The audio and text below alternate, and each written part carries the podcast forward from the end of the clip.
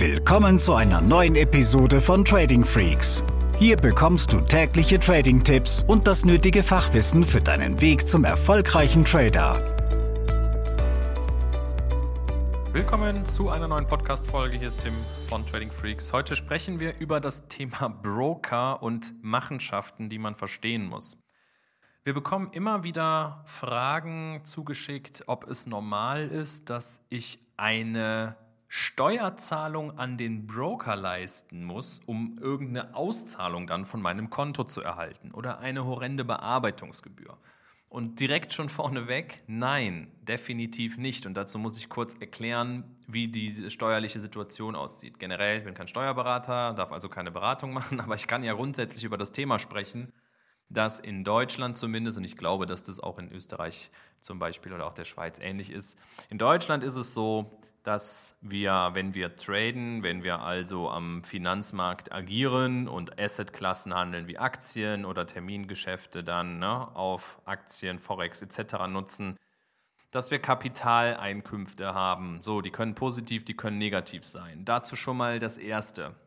Wenn du bei einem ausländischen Broker handelst, dann solltest du dieses Konto unabhängig vom Resultat in deiner Steuererklärung angeben, dass es das gibt. Dazu am besten einfach auch die Kontoauszüge, die du hoffentlich von deinem Broker kriegst, sehr gut aufbewahren.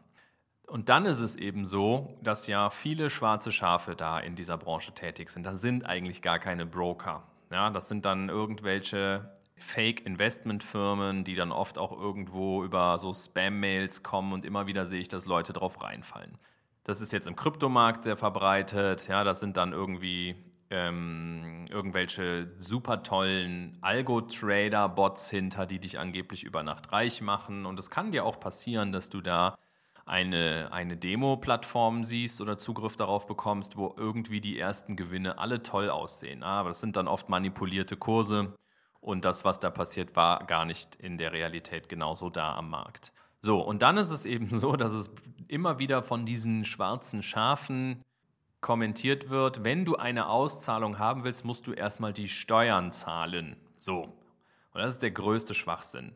Gerade bei ausländischen Brokern, ich spreche jetzt immer vom, vom Deutschen, äh, von, von demjenigen, der in Deutschland steueransässig ist, bist du verantwortlich dafür, die Steuer abzuzahlen. Es gibt so gesehen da keine Verbindung zwischen dem deutschen Finanzamt und dem Broker, der irgendwo auf den Cayman Islands sitzt. Ja? Das heißt, wenn du da tatsächlich Gewinne machst, ist es alles sauber, du kriegst auch irgendwo mal Geld ausgezahlt, wobei das noch nicht mal maßgeblich ist, dass du trotzdem eine Steuer zahlen musst, auch wenn du nichts ausgezahlt hast. Sobald du Gewinne machst und Steuern zahlen musst, dann wirst du dafür verantwortlich gemacht, das dem Finanzamt zu melden und es wird das entsprechend dann einziehen oder verrechnen, wie auch immer nicht der Broker. Also das kann schon mal gar nicht sein, dass der ausländische Broker da eine Steuer einbehält.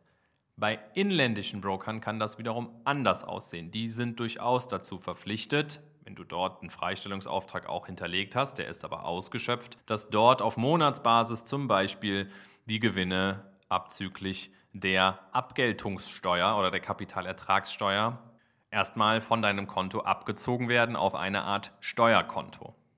Würdest du dann im nächsten Monat vielleicht einen kleinen Verlust machen, wird das mit den Gewinnen des Vormonats verrechnet und diese Steuer steht dir dann in der Regel auch wieder zur Verfügung. Also Quintessenz, erstens, es gibt einen Unterschied, ob ausländischer Broker oder inländischer Broker, was das Thema Steuern angeht. Und zweitens, Du wirst keine Steuern oder Gebühren dann zahlen müssen, um an dein Geld zu kommen, wenn du einen Auszahlungswunsch hast. So, also das kann man auch dahin dann wirklich schon mal äh, interpretieren, wenn das ein Broker so kommentiert und der sitzt irgendwo im Ausland, dass es wahrscheinlich ein betrügerischer Broker ist. So, so einfach nochmal wichtig für mich, dass du da kein, nicht auf die falschen Leute irgendwie äh, reinfällst, dass du da Geld überweist in irgendein Firmenkonstrukt, was du niemals wieder siehst. Es geht auch da wieder so um den logischen Menschenverstand und eben aufpassen bei Gier frisst Hirn. Wenn dir horrende Renditen versprochen werden und das auch noch von einem Broker, was eigentlich gar nicht sein Job ist, ja, dann sei vorsichtig. Ein Broker ist dafür da, die Orders abzuwickeln. Und zwar zügig, sauber, effizient. Und der macht dir keine Anlagevorschläge. Darf er auch gar nicht, zum Beispiel in Deutschland auch nicht aufgrund des Wertpapierhandelsgesetzes. Und das gilt auch für die europäischen Broker, die unter dem ESMA-Regulierungsschirm sind. Wenn du sagst, ich habe zwar nicht dieses Thema, dass der Broker irgendwie so kuriose Machenschaften an den Tag legt, du aber generell unsicher bist bei der Brokerwahl, dann kannst du A, uns gerne anschreiben und B, auch direkt mal auf unserer Webseite gucken, tradingfreaks.com. Oben gibt es im Menüpunkt die Broker-Empfehlung und da gehen wir auf das Thema ein. Da stellen wir auch drei Broker vor, die wir getestet haben, die wir seriös finden, wo wir auch schon gute Rückmeldungen von Kunden und Mitgliedern bekommen haben. Und wir gehen grundsätzlich auf das Konzept ein und die Fragen, die man sich und dem Broker mal stellen darf, wenn man so eine Überprüfung vornimmt.